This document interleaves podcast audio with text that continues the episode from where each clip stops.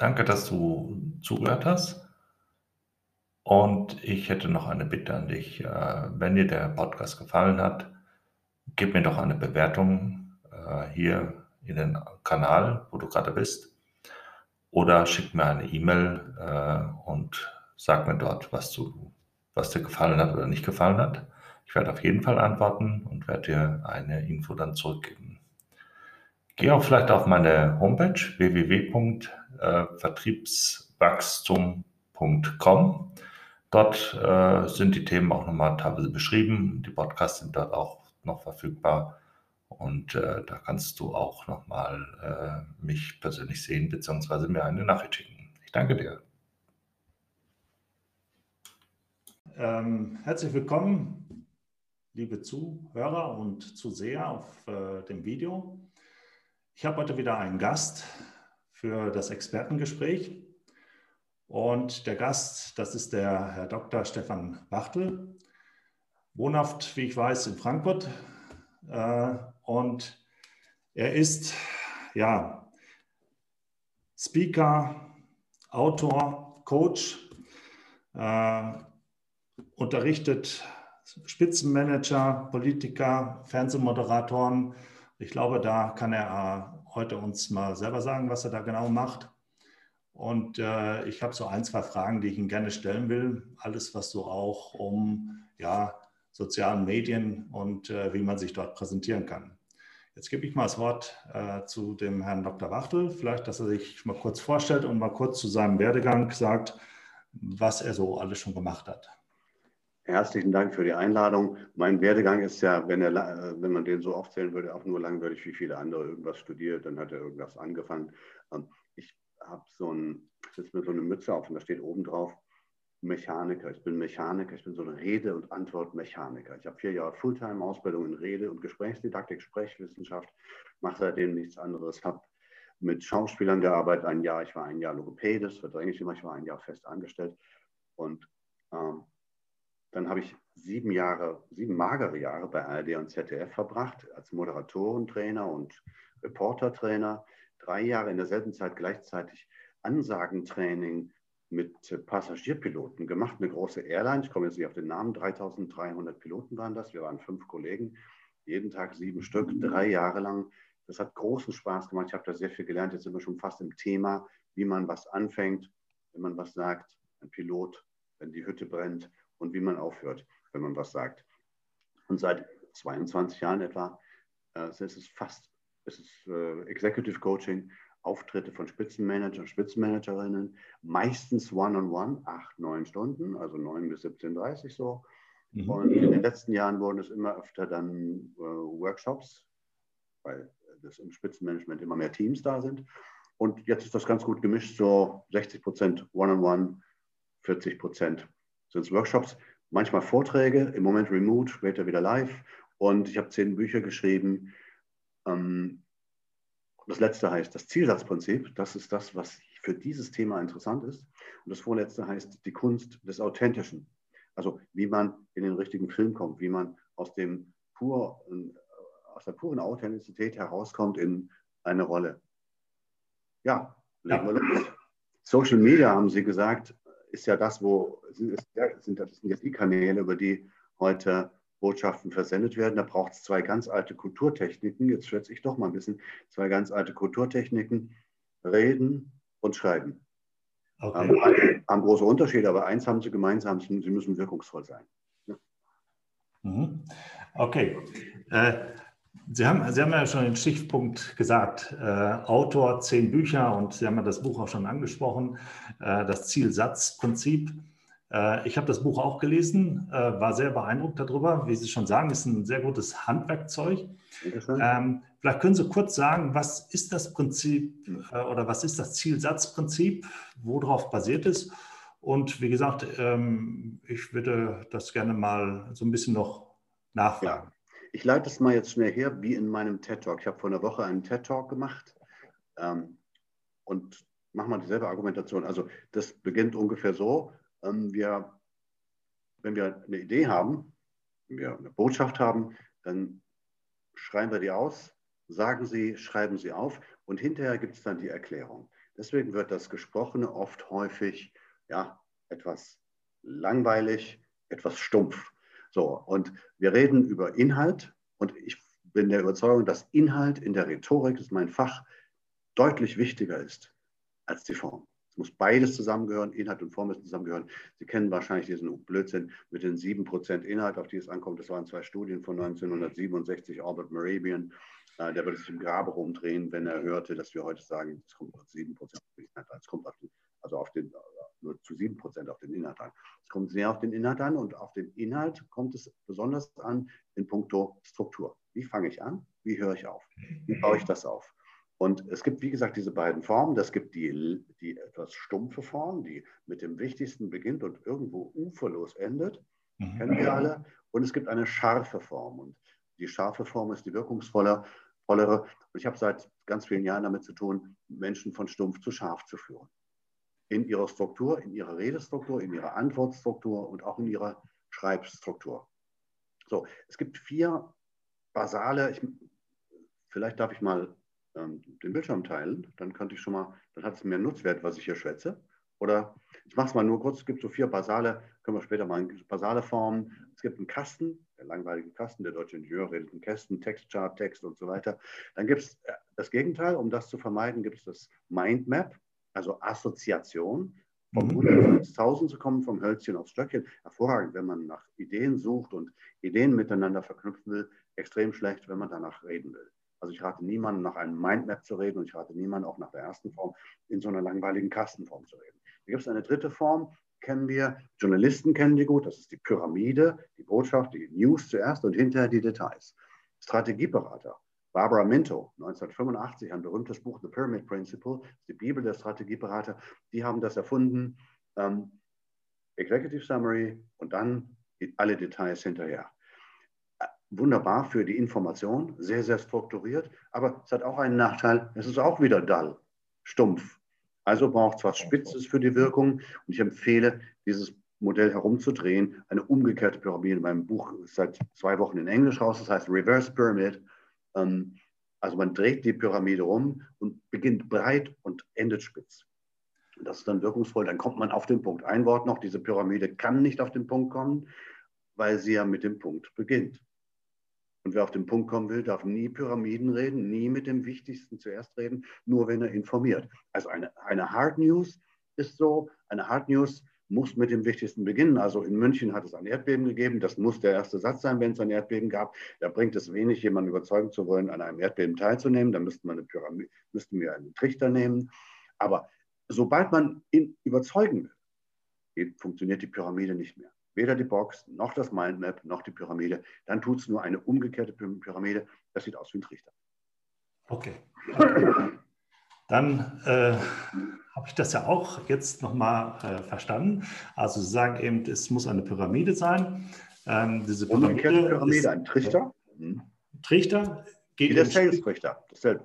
Ja, äh, geht im Spitz zusammen. Und das sagt uns eben aus, wir haben oben vielleicht ein Problem, und unten gepointet, was man daraus machen könnte. Das wäre doch genau. äh, ja. eine an, an sehr einfaches Modell, sehr einfaches Modell. Man beginnt mit dem, was zu lösen ist und sagt unten die Lösung. Ein paar andere Prinzipien hat das Zielsatzprinzip auch hinter sich. Erst mit dem Allgemeinen beginnen, dann mit dem Besonderen.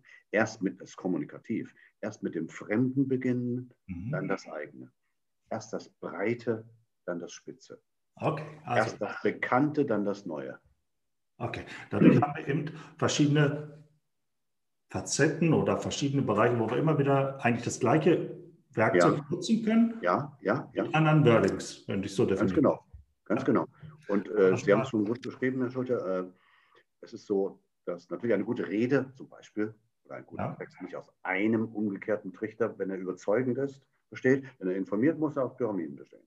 Sehr gerne. Mhm. Wenn er überzeugend sein soll, unterhaltend, vielleicht noch erbauend oder interessant ist, dann muss er aus Trichtern bestehen. Das ist dann nicht nur ein Trichter, sondern viele. Eine, die berühmte Rede von Barack Obama, äh, seine Antrittsrede 2008, das sind 32 Trichter. Ich war zweimal bei dem Coach von Clinton, Obama und Biden.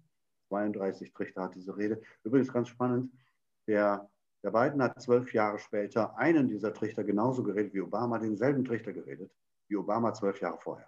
Warum? Das war auch richtig. weil es dieselbe Rolle war und dieselbe Situation. Heißt für alle, die wirkungsvoll reden wollen, bitte nicht schämen, wenn man sich wiederholt. Wenn es dieselbe Situation ist, dasselbe Wirkungsziel, dann darf es auch derselbe Trichter sein. Okay. Gut. Äh, das ist eine, eine sehr wichtige Information, ähm, weil ich glaube, es tun sich ja sehr, sehr viele Menschen heute schwer, äh, gezielt und gepointet Informationen zu geben, und sie wissen manchmal auch nicht, ich, ich selber tue mir auch da viel schwer mit, äh, wo ich sage, ja, wo fange ich denn überhaupt an und wo höre ich auf? Durch, diese, durch Ihr Buch, was ich eben gelesen habe, ist mir das jetzt wesentlich leichter gefallen. Also heute weiß ich wenigstens, okay, ich nehme eben das Problem und suche eben die Lösung. Aha, ich kenne die Lösung, ich kenne das Problem. Jetzt kann ich oben anfangen, das Problem kurz beschreiben, weiter und komme dann eh zum Tiefe und zum, zum Punkt. Ähm, jetzt ist so meine Frage mal, ähm, Sie haben ja gesagt, Sie sind sehr, sehr viel unterwegs, auch bei vielen Unternehmen und Großunternehmen.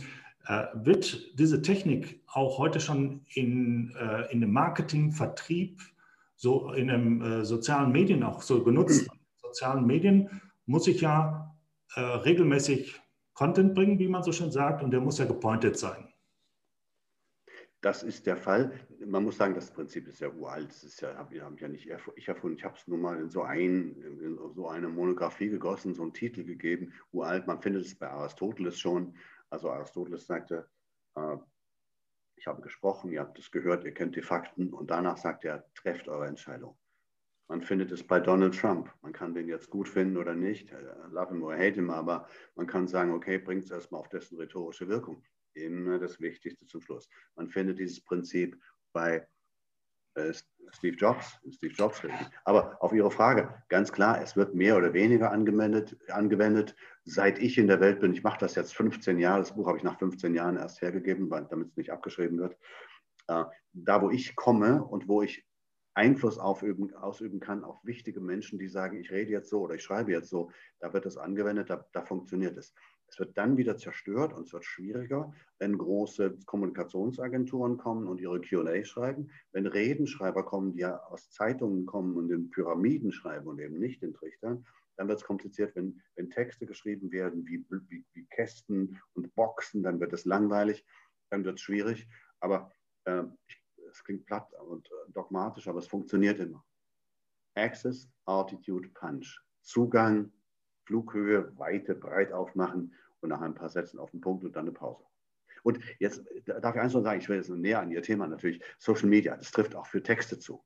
Auf LinkedIn kann man ja Texte sehen, die sich gut lesen, wo man sagt, Mensch, das hat was, das nimmt mich mit, das reißt mich mit, da will ich den nächsten Trichter auch noch lesen. Und es gibt Texte, von denen ich sage, haben die vorhin so eine Behauptung rausgehauen, dann kommen sie in den Erklärbär-Modus und dann wird es etwas sperrig und dann wollen Sie noch beeindrucken durch gutes Deutsch oder gutes Englisch. Wird es etwas hoch und langsätzig. Also es wird immer schlimmer. Da ist noch jede Menge zu tun. Okay. Ja, ich glaube auch, ähm, Sie haben ja gerade so, so gewisse Probleme angesprochen, ähm, wenn, wenn Texte erstellt werden sind. Ich merke auch immer wieder häufig, ähm, gerade im Webbereich, da kommt noch dieser, dieser Bereich dazu, dieser SEO-Bereich, wo also da musst du unbedingt jetzt noch die Keywörter reinpacken und das ja. muss zusammengehören. Ja. Also dann wird, wird häufig diese Texte so zerfleddert, wo man echt sagt, ja, was ist das jetzt? Ist das jetzt ein Text für, ja. für die Suchmaschine oder ist es für mich? Was, was bringt es mir denn eigentlich? Und das muss man auch da wirklich entscheiden äh, und herbeiführen. Ähm, ich habe noch eine Frage. Äh, geben Sie auch dafür Seminare oder so? Unterricht, Seminare? Ja klar, ich mache aber diese freien Seminare sind relativ selten. Ich mache sie, äh, ist ein Aufwand, den zu organisieren, den kann ich gar nicht, kann ich gar nicht betreiben. Ich mache äh, nur begrenzt Marketing für mich. Also ein TED Talk, mein, so ein Interview. Ich habe bei, bei Steingarten, äh, bei Steingarten einen Podcast, einen eigenen Podcast ab Juli. Sowas mache ich, aber ich, ich, ich kann nicht Seminare füllen. Ich mache drei, vier im, im Jahr an schönen Orten in Lugano, in der Villa Borghi in Norditalien und für das englische Buch mache ich einen in Buenos Aires im, im November. Okay. Aber sonst wenig. Hm. Online also, dass man sie jetzt demnächst das mache. Ich für, aber dann nur sogenannte Inhouse-Trainings. Wenn ein Unternehmen sagt, wir wollen jetzt einen Workshop, wir haben jetzt ein Board, wir haben vier oder sechs Menschen, die sollen äh, das Ding besser leiten und sich besser ausdrücken und besser pointiert reden und schreiben. Und heute wird es dann remote gemacht im Moment. Das hört aber auch auf. Also das, das meiste ist schon in person. Ich bin schon jetzt ständig unterwegs, das ganze Jahr durch. Ja, gut. Ja, dann bedanke ich mich erstmal, weil äh, das war eine schöne, wichtige Information. Ich hoffe, dass äh, die Zuhörer und Zuseher da etwas von mitnehmen können und äh, vielleicht auch das eine oder andere einsetzen. Ihr Buch ist im äh, Handel. Ja, ich würde am liebsten, wenn ich es technisch könnte, würde ich am liebsten jetzt ein Cover zeigen. Darf ich das mal? Ja, natürlich. Ja, Moment, hier, so schön sieht es aus hier. So, also ja. ich habe 15 Jahre daran gearbeitet, an diesem Ding, habe es 15 Jahre nicht hergegeben ja. und jetzt ist es da. Und äh, ja. Ja, ich werde. Ich werd 72 Grafiken voller Beef, voller Substanz, äh, Substanz und Content gut sortiert. Ja, kann ich bestätigen, ja. Ich habe es ja selber gelesen. Ähm, ich äh, werde äh, in die Shownotes noch hineinsetzen. Ähm, ich schaue mal, ich kann vielleicht einen Link setzen, da ich es aufs Amazon setze, wer es dann bestellen möchte. Oder gibt es irgendwo andere Quellen? Amazon ist leider, leider, leider so eine Krake. Das ist das leichteste und das schnellste bei Amazon. Ja, ja. Dann äh, setze ich den Link. Oder meine E-Mail-Adresse können Sie geben. Ich kann es auch versenden lassen durch meine Assistentin. Dann ist es liebevoller und äh, macht mehr okay. Spaß. Ja, das auch, das ist denkbar, okay. meine, auch das ist denkbar. Portofrei, klar. Können wir, können wir gerne machen. Dann machen wir es so. Dann setzen wir äh, die E-Mail-Adresse rein und dann kann sich jeder melden bei Ihnen und äh, Sie können es dann verschicken. Dann auf Wasser. Ja, Herr Dr. Wachtel, dann bedanke ich mich nochmal für ich das. Danke Ihnen. Ich danke. Und äh, dann schauen wir mal, äh, ob wir demnächst wieder was von Ihnen hören und sehen. Ja, oder von Ihnen. Danke sehr. Ja, bitteschön. Ciao. Okay, ciao. Danke, dass du zugehört hast. Und ich hätte noch eine Bitte an dich. Äh, wenn dir der Podcast gefallen hat, gib mir doch eine Bewertung äh, hier in den Kanal, wo du gerade bist. Oder schick mir eine E-Mail äh, und sag mir dort, was du was dir gefallen hat oder nicht gefallen hat.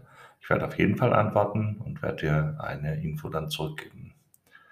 Geh auch vielleicht auf meine Homepage www.vertriebswachstum.com. Dort äh, sind die Themen auch nochmal teilweise beschrieben. Die Podcasts sind dort auch noch verfügbar. Und äh, da kannst du auch nochmal äh, mich persönlich sehen, beziehungsweise mir eine Nachricht schicken. Ich danke dir.